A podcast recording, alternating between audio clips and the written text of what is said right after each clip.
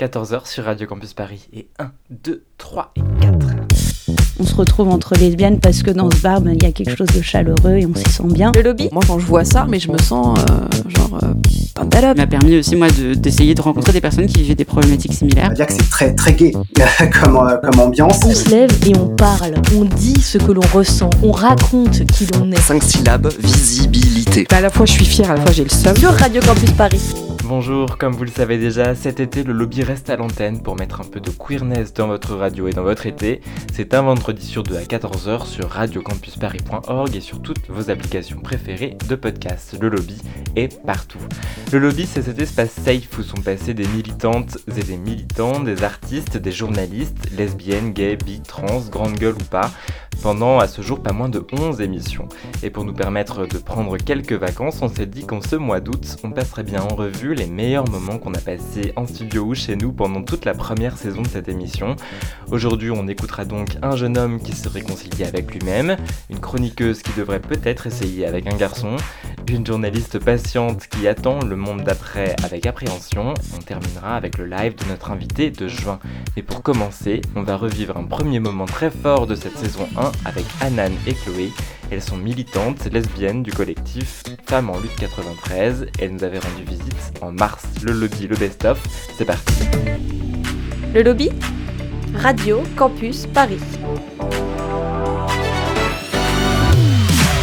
Dans les studios de Radio Campus Paris, nous sommes avec deux invitées. Elles sont membres de l'association Femmes en lutte 93, un collectif féministe séquano-dionysien. En fait, ça veut dire qu'elles viennent de Seine-Saint-Denis. Et surtout un collectif résolument intersectionnel et aux combats multiples. On va en parler avec vous. Bonsoir, Anan et Chloé. Salut Salut Alors, euh, racontez-nous d'abord de quelle envie, de quel besoin il est parti ce collectif. Ok, bah moi je fais partie des quatre personnes qui l'ont monté euh, donc en 2010. Il est parti d'un- d'une absence en fait, du fait que dans les différents espaces où on militait, on était toutes les quatre militantes, ben on se reconnaissait pas. Donc euh, que ce soit dans le milieu syndical, on parlait pas assez des femmes des quartiers populaires. Dans le milieu antiraciste et migration, on ne parlait pas assez euh, du féminisme et de la question LGBT. Et dans le milieu euh, ouvrier en général, en fait, le milieu lutte des classes, on parlait pas assez aussi des femmes. Donc, et aussi, c'est venu d'un- d'une absence du milieu féministe où on parlait pas du tout de nous, de nous, les femmes des quartiers populaires, avec toutes les problématiques auxquelles on doit faire face, sociales et politiques. Donc, on s'est dit, vas-y, fuck, euh, on a besoin de personne, on se lance. Au départ, on pensait pas durer, et maintenant, ça fait 9 ans qu'on existe, et on s'est retrouvé autour de la sortie d'un film qui s'appelle Remue-ménage dans la sous-traitance Mhm. pour parler des voilà un film qui a été réalisé par une réalisatrice lesbienne d'ailleurs, je vais le, le dédicacer, hein, c'est que c'est public, hein, je, ne la out pas. Et du coup, Ivo et qui en fait euh, a suivi la lutte des, des accords pendant en 2003. Et c'était le bon format parce que le film parle de comment euh, la lutte transforme les femmes et comment les femmes transforment la lutte, notamment sur euh, les conditions de travail.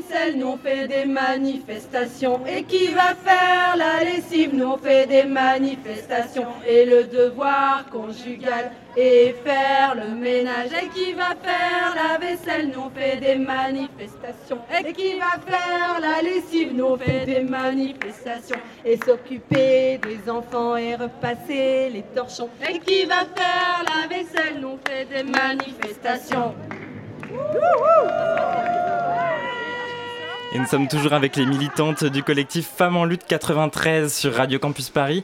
On entendait à l'instant un extrait d'un reportage de Charlotte Bien-Aimée, c'était sur France Culture, Euh, un reportage qui été consacré à votre collectif Femmes en lutte 93. C'était vous qu'on entendait là dans l'extrait? Bah, c'était nous collectivement. En fait, on est super contents parce que c'est une chanson qu'on a, qu'on a écrite. On a repris un, un vieil hymne des années 70 et on l'a remis à notre, euh, à notre sauce. Et on l'a écrit avec, à l'époque, on, on travaillait avec le groupe femmes de la coordination des sans-papiers du 93. Et on préparait toutes nos initiatives ensemble et on préparait des chants ensemble. Et euh, mais vous avez loupé le meilleur moment parce qu'on disait aussi et qui va faire la vaisselle et torcher les petits garçons et aussi les grands garçons et qui va faire voilà du coup c'est En live, s'il vous plaît Bien en sûr, en live, bien sûr, bien sûr. Et c'était, euh, voilà, c'est c'est- c'est très émouvant pour vous parce que c'était notre premier 8 mars en fait, où on a décidé d'aller à Paris. Voilà. Alors votre collectif, il est impliqué dans de nombreuses luttes qui dépassent même largement le féminisme en fait. Pour ne citer qu'un exemple récent, vous êtes vent debout contre la réforme des retraites. Pourquoi est-ce qu'il faut s'opposer à cette réforme en tant que femme? Alors, Chloé. euh, ouais, alors je vais essayer de répondre à cette question qui est euh, pas, pas simple, mais je vais peut-être déjà partir de notre implication euh, dans le mouvement. Euh, donc nous, on y participe depuis le début et on, y participe en tant que Femmes en lutte 93, donc c'est vrai en tant que collectif euh, féministe. On y participe déjà pour une première raison qui est simple, c'est que les grandes perdantes de cette réforme, ça reste encore et toujours les femmes, pour une raison qu'on rappelle régulièrement, une raison principale, c'est que les femmes occupent aujourd'hui les emplois les plus précarisés, ont euh, les carrières les plus morcelées, subissent des mi-temps, voilà, enfin des, des temps partiels imposés, etc. Donc elles sont mises dans la position finalement de toucher les retraites les plus faibles et la réforme actuelle ne va absolument pas modifier cet état de fait. Donc ça c'est la première raison fondamentale pour laquelle, en tant que collectif féministe, on s'est engagé dans cette lutte, c'est parce que cette lutte, elle vient une fois de plus frapper de plein fouet le camp qui est le nôtre, c'est-à-dire le camp des femmes exploitées, précarisées euh, dans les emplois, euh, voilà, dans les emplois les, plus aussi les, les plus euh, mal payés et symboliquement les plus, les plus dévalorisés. Alors la question que je me posais, c'est est-ce que c'est facile d'être une femme dans ces milieux-là, militants, euh, surtout quand on décide euh, que les manifestations ne sont plus que l'affaire des hommes? C'était aussi l'histoire de, de cette chanson que vous avez écrite ensemble. Ben non, on galère. on a une expression qu'on utilise souvent, c'est avec et contre. C'est-à-dire qu'en fait, on est dans le mouvement social. On, on s'est jamais estimé féministe en dehors de, de la vie en fait qu'on mène, que ce soit au travail ou dans le quartier ou dans la famille. Donc euh, on est obligé de lutter, on n'a pas le choix.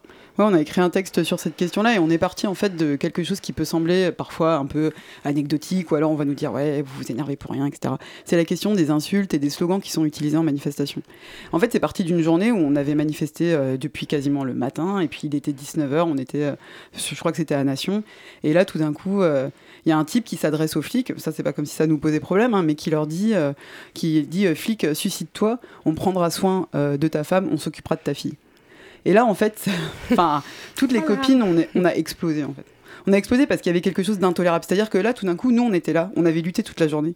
Et il y avait un type qui nous disait, ben, vous savez quoi? Vous êtes juste, en fait, une proie, euh, voilà, une sorte de, de, de- de butin, en fait, qu'on Mm. va se partager une fois que la bataille, elle sera terminée entre mecs, en fait.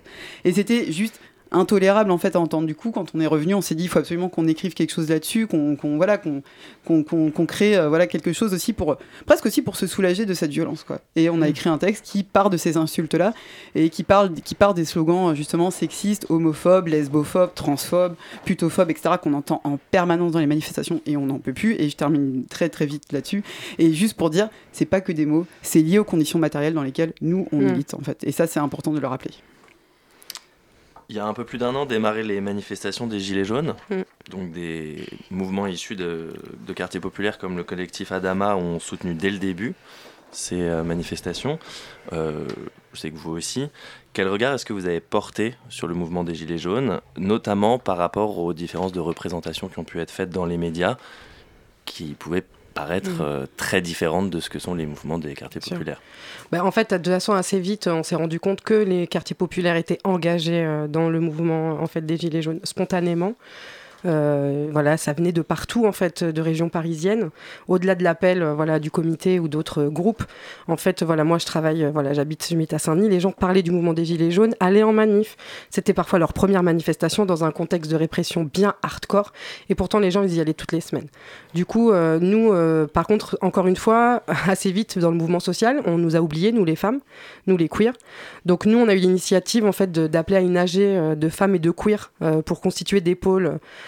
dans, les, dans les manifestations Gilets jaunes, qui existaient aussi avec d'autres. euh, avec- voilà, il y a d'autres groupes féministes qui ont eu ces mêmes euh, idées. Et on a eu un peu une rencontre choc à ce moment-là avec euh, les femmes Gilets jaunes et euh, notamment les femmes des les résidents du palais, des femmes en fait euh, qui dénoncent ce qu'elles appellent le charity business, c'est-à-dire que là on est vraiment dans les femmes, quand je parlais tout à l'heure là, des, des- femmes qui n'ont pas de moyens de fuir leurs agressions ou d'en parler parce qu'elles finissent à la rue. On a rencontré les plus précaires des plus précaires, des femmes qui, qui, qui, sont soumises vraiment au, à cette espèce de, de, forme de- d'assistanat en fait. Elles ont aucun droit et tout. Et là ça a été une rencontre hyper choc pour nous où la question LGBT était posée genre normal, où il n'y a pas eu besoin de batailler, etc. Et du coup, voilà, on a, on a vraiment essayé de prendre notre place euh, comme ça. Et puis moi, par ailleurs, sur la jeunesse des quartiers populaires, parce qu'on n'en parle jamais, c'est un déclencheur de politisation qui est énorme. Et euh, du coup, euh, les gilets jaunes, ça a porté la jeunesse, euh, même s'ils n'allaient pas en manif ou que ça leur, ça leur faisait vraiment peur. Mais par contre, en fait, ils se sont rendus compte qu'il y avait un problème dans Enfin, ils le savaient déjà, mais en tout cas, ça leur a parlé. C'était des mobilisations qui leur ont parlé. Il n'y a pas eu de. Ils se sont pas dit comme sur certaines manifs, c'est pas mon, c'est pas mon combat. Ils, étaient là, quoi. Ça a aussi été l'occasion de braquer les projecteurs sur les violences policières, Mm. violences dont vous connaissez l'existence largement avant les Gilets jaunes, puisque les banlieues sont des laboratoires de techniques de maintien de l'ordre euh, Mm. quasi militaires depuis maintenant 30 ans. Bah oui, bah alors à la fois c'est rageant, c'est sûr que ça fout le seum, on est là genre ok, sans blague, vous avez ouvert les yeux, super. Mais après, moi je pense qu'il faut aller au-delà de cette rage-là et profiter du moment politique qu'on est en train de vivre parce que c'est énorme. Parce que ce qui est en train de se passer en termes de visibilisation des violences, en termes de, de montrer la vérité de cette police et de cet État, parce qu'on en est là, de cette politique, de voilà, c'est que de la répression en fait à tous les niveaux. Ben, c'est une force quand même pour les quartiers populaires. Euh, moi, je vois encore une fois, j'aime bien parler de la jeunesse parce que c'est celle que je vois tous les jours. Euh, ben, ils se sentent moins seuls, euh, ça visibilise et qu'est-ce que ça discute en fait de ça? C'est, ça devient un sujet en fait qui est plus comme l'islamophobie en ce moment. C'est des sujets qu'on peut avoir et il était temps. Vous portez énormément d'étiquettes, Anan, parce que vous disiez que vous trop. étiez hein. d'origine marocaine. Vous êtes communiste et en plus vous êtes lesbienne. lesbienne, Alors ouais. voilà. Et ma question c'était est-ce que les luttes LGBT+ elles ont été présentes dès la fondation du collectif ou est-ce que ça a été proclamé un peu plus tard? C'est compliqué. En fait, euh, elles étaient là, mais euh, j'étais dans une forme de placard politique dans le sens où euh, j'avais un peu intégré ce truc de c'est pas la priorité. On était aussi dans un milieu voilà, antiraciste, immigration, où en fait les gens existaient secrètement parce qu'on voulait pas déranger. On voulait pas gêner, puis on nous a intimé l'ordre en fait de ne pas déranger. Qui ça on euh, Bah, je vais citer, moi, les gens, écoutez-moi, ouvrez grand les oreilles, mais tout le milieu indigène de la République, etc., où clairement, euh, pour eux, la violence des attaques euh, euh, de l'État, euh, des intellectuels euh, par rapport à leur ligne politique, faisait que si on, on parlait d'homophobie et de lesbophobie et de transphobie dans les quartiers populaires, etc., on allait faire le jeu de l'État. La blague, on est quand même les dominés parmi les dominés, mais on allait faire le jeu de l'État. Et moi, j'ai vu trop d'amis à moi euh, soit fermer leur gueule, soit quitter le collectif, euh, se faire agresser, se faire euh, voilà rejeter en disant c'est pas le moment. Bon ben en fait c'est bon. Et je crois qu'on avait un peu intégré ça, on avait besoin de temps et le déclic ça a été vraiment le mariage pour tous. Là, on s'est pris une claque. Et là, on s'est dit, bah, en fait, là, euh, en fait, on est en train de lutter pour tout le monde. Et là, on s'en prend plein la gueule. Et en fait, on a eu un premier, euh, voilà, moi, j'étais donc avec euh, en couple, quoi, en femme en lutte, et on a eu un premier réflexe de repli. Et après, on a eu un réflexe de fuck. Il faut sortir de ça, qui s'est accompagné dans notre vie personnelle par ailleurs, parce qu'on était placard auprès de nos familles. Et là, on s'est dit, non, mais là, en fait, il faut qu'on respire. Franchement, sinon, on va, on va mourir, quoi. Donc, euh, et on a eu un. On s'est dit, mais pourquoi on a traîné? Et en fait, euh, il y a eu un- une, solidarité dans Femmes en lutte. Et on a sorti notre premier 4 pages LGBT. euh, où on a parlé notamment d'un des aspects qui était la question du placard. où On trouvait que le mouvement queer faisait une injonction au placard et que ça, pour nous, c'est un truc de Babtou et de riche. Et que nous, on s'est dit, bah, en fait, le choix du placard, il est de rester ou pas dans le placard, il est personnel. Par contre, la décision de défendre les queers, elle est politique. Et ça, c'est tout le monde qui se mouille. Sinon, bah, c'est mort, quoi. Voilà. Donc, on a choisi la vie et l'amour. Radio Campus Paris. Vous écoutez le lobby d'été sur Radio Campus Paris. Aujourd'hui, on se replonge dans les meilleurs moments du magazine queer de Radio Campus Paris. Et en avril, à la faveur du confinement, Louise nous racontait comment elle avait réussi à vaincre l'ennui avec la masturbation. Et vous ne le savez pas encore, mais c'est exactement ce que vous avez envie d'entendre maintenant. Il est posé là, juste à côté, l'objet qui change le rapport que j'entretiens avec mon corps, celui qui ajoute du piquant à mon confinement. Un Satisfyer rose poudré, il tient dans ma main et m'a été offert dans une voiture aux États-Unis par Jenny. Jenny est le genre d'amie avec qui il se passe plus si affinité. Elle sait que je ne me suis jamais masturbée autrement qu'avec mes doigts. C'était en 2019. 28 avril 2020, midi 35. Puisque le confinement a fait doubler mon temps d'écran, je scrute mon fil Twitter pour la dixième fois de la journée. Un tweet de Friction Magazine. Clémence Alzard met du cul dans vos oreilles pour bien commencer la journée. Clémence Alzard, je l'aime beaucoup. Son journalisme est militant, puissant même, quand elle s'attache à sortir les lesbiennes du placard. C'était en novembre dernier, sur France Q, décidément. Je suis intriguée. J'ai toujours été sensible au son, aux mots. Midi 36, je lance le podcast. Un bruit de vibromasseur, le souffle d'une femme, haletant, il se rapproche. Orgasme, du grec orgasmos, bouillonner d'ardeur. État de tension, d'excitation, de turgescence d'un tissu ou d'un organe. Point culminant du plaisir sexuel. Le clitoris entre en érection. L'orgasme mène parfois à l'éjaculation. Qui peut se targuer d'avoir entendu ça en cours d'éducation sexuelle? Personne. Quand le pénis, la banane et le préservatif masculin sont au centre des programmes, le clitoris n'a fait son entrée dans les manuels scolaires qu'en 2017. Selon un rapport du Haut Conseil à l'égalité entre les femmes et les hommes, une fille de 15 ans sur 4 ne sait pas qu'elle a un clitoris. Personnellement, j'ai appris son existence la nuit de mes 21 ans. Je raconte ma sexualité pour pallier au tabou millénaire qui fait taire les femmes. Le personnel est politique. Ah, et aussi, pour la première fois, je me suis masturbée sur la photo d'un homme. Mexicain, grand, brun, musclé, regard sombre, ténébreux. Un pur cliché. Le fait est qu'il m'a fait jouir en environ une minute. Deux autres orgasmes ont suivi. J'avoue avoir été quelque peu décontenancée par cette attirance soudaine pour le sexe opposé, puis j'ai ri en imaginant les hommes de ce monde me répondre T'es lesbienne parce que t'as jamais essayé les pénis. J'augmente la vitesse de mon jouet, j'ai envie de plus. Finalement, la masturbation est les miroirs des luttes féministes. Nous voulons plus, plus de visibilité, plus de temps de parole, plus de droits. Je me suis émancipée du regard patriarcal. Je continuerai de casser l'ambiance aux soirées. Mon souffle se fait de plus en plus rapide, je suis désormais loin des injonctions sociales. Je me touche et je me sens libre. Je ressens la puissance de nos luttes aussi intensément que se libère l'ocytocine la prolactine à l'origine de ma profonde sensation de bien-être. Ma jouissance, elle, est extrême. Radio Campus Paris. Le Lobby, c'est le magazine queer de Radio Campus Paris et pour ce premier best-of, on a eu envie de réécouter une de nos premières émissions. En décembre, nous recevions Jean-Loup Adenor et Timothée de Roglaudre, auteurs d'une enquête sur les thérapies de conversion ou de guérison en France. Le livre s'appelle Dieu est amour, il est paru aux éditions Flammarion, il y a aussi un documentaire sur Arte qui s'appelle Homothérapie à voir. Et parmi les témoins euh, que les deux journalistes ont interrogés, il y avait Cyril de Compiègne, un jeune homme trans et vice-président aujourd'hui de l'association LGBTI chrétienne David et Jonathan. On l'écoute. Cyril, ce qui est intéressant dans son histoire, c'est qu'elle rappelle donc que derrière l'appellation de thérapie de conversion se cachent aussi des situations plus diffuses, des espèces de zones grises. Euh, c'est ton cas, donc tu n'as fréquenté ni les groupes de parole de courage, ni les séminaires de torrent de vie. Tu t'es quand même retrouvé euh, confronté à ce qui s'apparente une euh, thérapie de conversion. Alors on va juste essayer de, planter un peu le décor. Tu viens donc de ce milieu catholique. tu parles aussi tu, tu, viens de la communauté de l'Emmanuel. Est-ce qu'on peut résumer un petit peu ce que c'est pour des gens qui n'y connaissent rien du tout comme moi avant de lire le bouquin? Oui, alors c'est intéressant parce qu'on parlait tout à l'heure des, des, origines des thérapies de conversion. Et en fait, la, communauté de l'Emmanuel est une communauté charismatique. Euh, et en fait, euh, ces pratiques-là se sont beaucoup diffusées dans les communautés charismatiques qui viennent aussi du, du pentecôtisme américain. Euh, et donc, en fait, c'est une spiritualité très exubérante. C'est généralement un peu l'imaginaire qu'on a derrière les évangéliques, donc les gens qui prient les mains en l'air. et c'est des gens, en fait, qui ont un, un, succès très important et qui sont très puissants aujourd'hui, y compris dans l'Église catholique en France. voilà. Comment est-ce qu'on passe de défiler avec la Manif pour tous à devenir vice-président et porte-parole de David et Jonathan? Qu'est-ce qui s'est passé? C'est vraiment une très longue histoire. Euh... Non, mais surtout, comment est-ce que tu as réussi à sortir de ce milieu-là, quoi? Parce que, euh, à te sortir, entre guillemets, ouais, de euh, bah alors, cette emprise-là.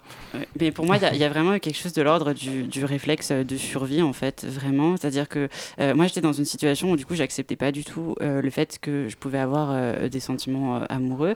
et puis, il y a une problématique aussi d'identité de genre. Maintenant, je m'identifie comme, comme trans.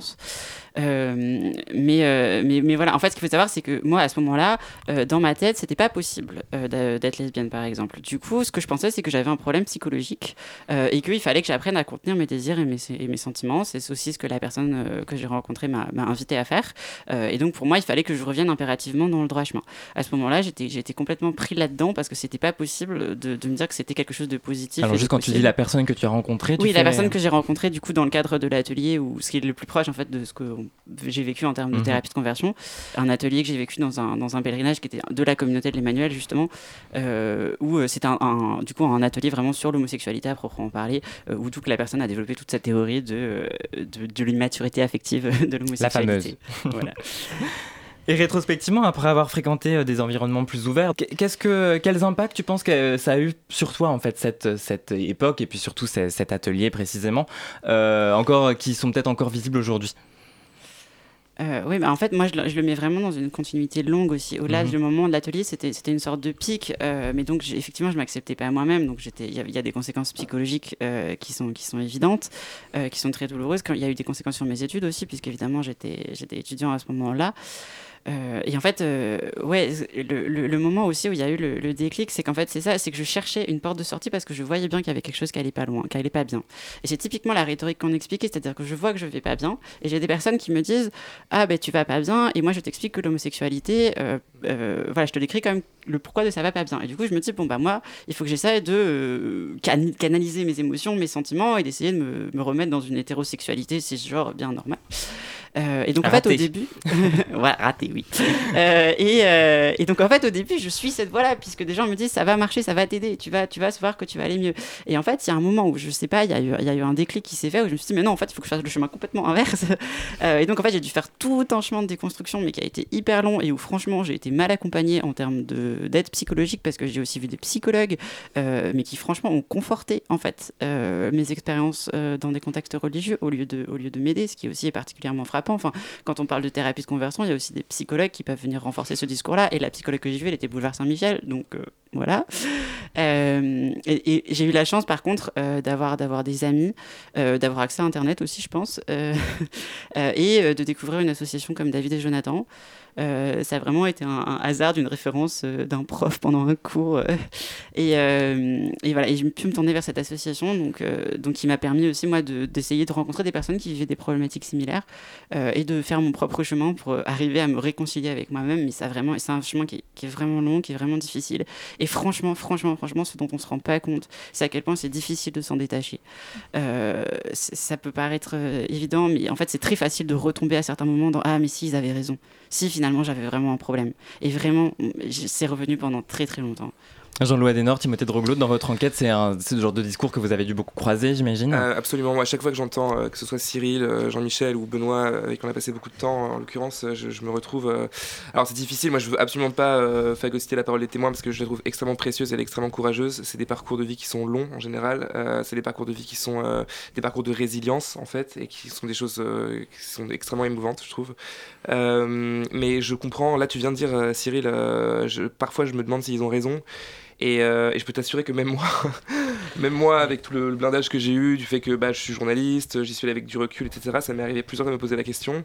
Et euh, la bonne nouvelle, c'est que, c'est que maintenant, moi, je suis absolument convaincu d'une chose, une chose qui est primordiale et qu'on répète, euh, je pense, pas assez souvent, mais qu'il faut qu'on continue à dire, c'est que non seulement ces groupes-là ont tort, mais en plus, ils pratiquent des choses qui ne fonctionnent absolument pas, que personne ne peut modifier l'orientation ou l'identité de genre de quelqu'un, c'est absolument impossible, que ces gens-là ne savent pas ce qu'ils font il joue avec le feu, qu'il demande aux gens de s'ouvrir et de parler de choses qui sont extrêmement intimes, extrêmement dangereuses et qui ne sont pas qualifiées pour les recevoir. Et que ce qu'ils font est extrêmement dangereux. Et je pense que ça, il faut le dire, il faut le répéter. Euh, quand euh, le livre est sorti, Courage et Torrent de Vie ont voulu se défendre en expliquant qu'ils faisaient rien de mal, qu'il fallait laisser la liberté religieuse, qu'il fallait laisser la liberté de conscience. Moi, j'estime que euh, exposer des gens à ce type de discours, exposer des gens comme Cyril, des gens comme Benoît, des gens comme Jean-Michel à ce genre de discours, c'est quelque chose de criminel. J'estime que c'est extrêmement grave et je pense que ça n'a rien à voir avec la liberté religieuse ou la liberté de conscience. C'est pas ça. C'est le fait de s'octroyer une, position morale, une position, euh, une position de, d'aidant qui est usurpée et qui n'aide pas les personnes. Et c'est des dégâts qui vont durer des années. Et ça, je pense qu'il faut bien le préciser, il faut bien s'en rendre compte. Alors, vous avez rencontré Cyril donc pour l'enquête qui s'appelle Dieu est amour et qui est sortie aux éditions Flammarion, on va le rappeler pour les auditeurs. Et vous avez aussi rencontré Benoît, que tu as cité là dans ce que tu viens de dire. Benoît qui finalement s'est détourné, lui, de la religion, qui a mis du temps à s'en détourner euh, et qui finalement a choisi cette voie. Donc, il y a des parcours aussi très différents dans ce que vous avez vu de ce côté-là, dans le rapport à la religion, euh, dans, dans l'après, quelque part. Mm. Ouais, en fait, nous, ce qui nous a étonné, c'est à quel point les, les, les, victimes restent, la plupart du temps, en tout cas, euh, de, de ceux qu'on a rencontrés, restent dans la religion par exemple, Jean-Michel Dunant, euh, qui a vécu 8 euh, exorcismes en l'espace de 2 ans pour, euh, pour guérir son homosexualité. c'est toujours un homme extrêmement religieux qui a même créé une, une communauté chrétienne pour accueillir les personnes, lui, dit homosensibles et transgenres. Et le cas de Benoît, il est un peu particulier parce qu'effectivement, il dit qu'il a claqué la porte de l'église parce qu'en fait, tout simplement, il s'est senti, il s'est senti rejeté et surtout, il n'a jamais entendu de pardon, de demande de pardon de la part de l'église alors que euh, ses parents qui l'ont envoyé dans ces sessions de guérison, euh, ils ont fait cette démarche. Donc il dit tant qu'il n'y a pas de, pardon, je ne peux pas retourner euh, dans l'église. En revanche, il continue à être extrêmement impliqué et il attend toujours beaucoup de l'église parce que c'est sa culture, c'est ses, valeurs et il attend toujours beaucoup de l'église pour, pour faire changer le regard sur l'homosexualité. Radio Campus Paris.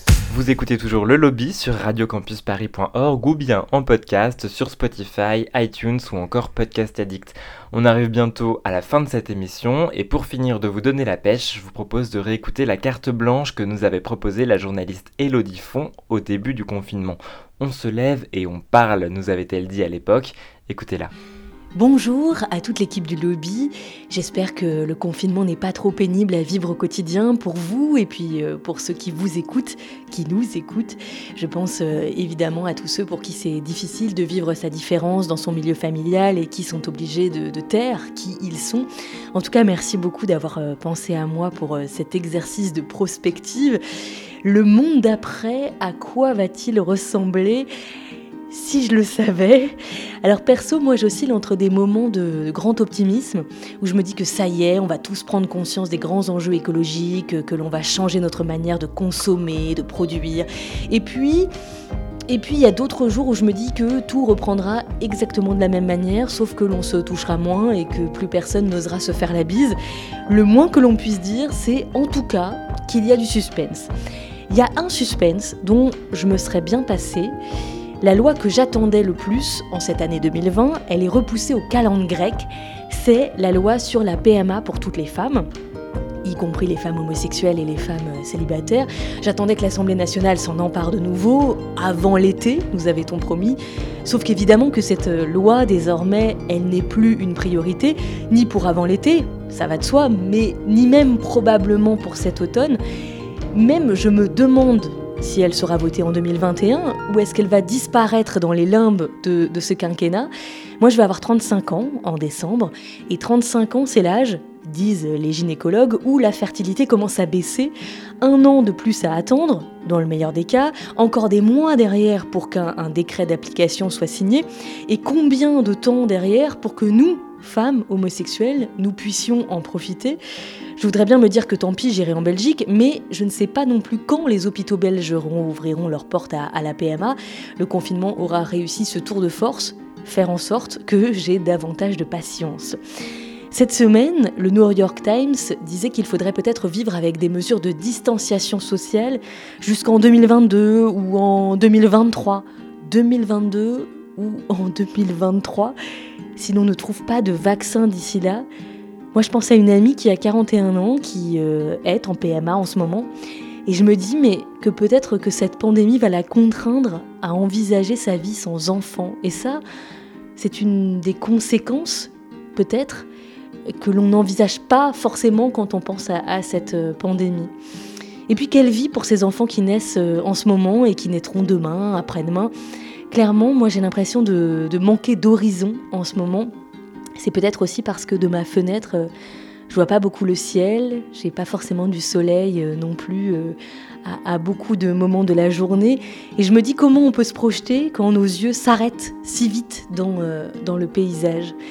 Quelques jours avant le confinement, ce qui me semble être il y a environ un siècle, j'ai participé à une marche des femmes le samedi soir. Souvenez-vous, c'était vraiment juste avant euh, le, confinement, une marche non mixte. Il y avait des filles qui faisaient des pochoirs sur les vitrines, qui s'en mettaient plein les mains. On se lève et on se casse. Vous vous souvenez? Moi, j'aimerais que demain, nous n'ayons plus besoin de le faire, que nos droits, et en tant que femmes et en tant que femmes homosexuelles, soient évidents. Mais je vais pas vous mentir, J'y crois pas beaucoup. Et j'y crois d'autant moins que euh, cet après, et même ce pendant, ce sont surtout des hommes qu'il raconte. Des hommes pas si jeunes, plutôt blancs, les mêmes que dans le monde d'avant, et ça me déprime. Mais ça me déprime.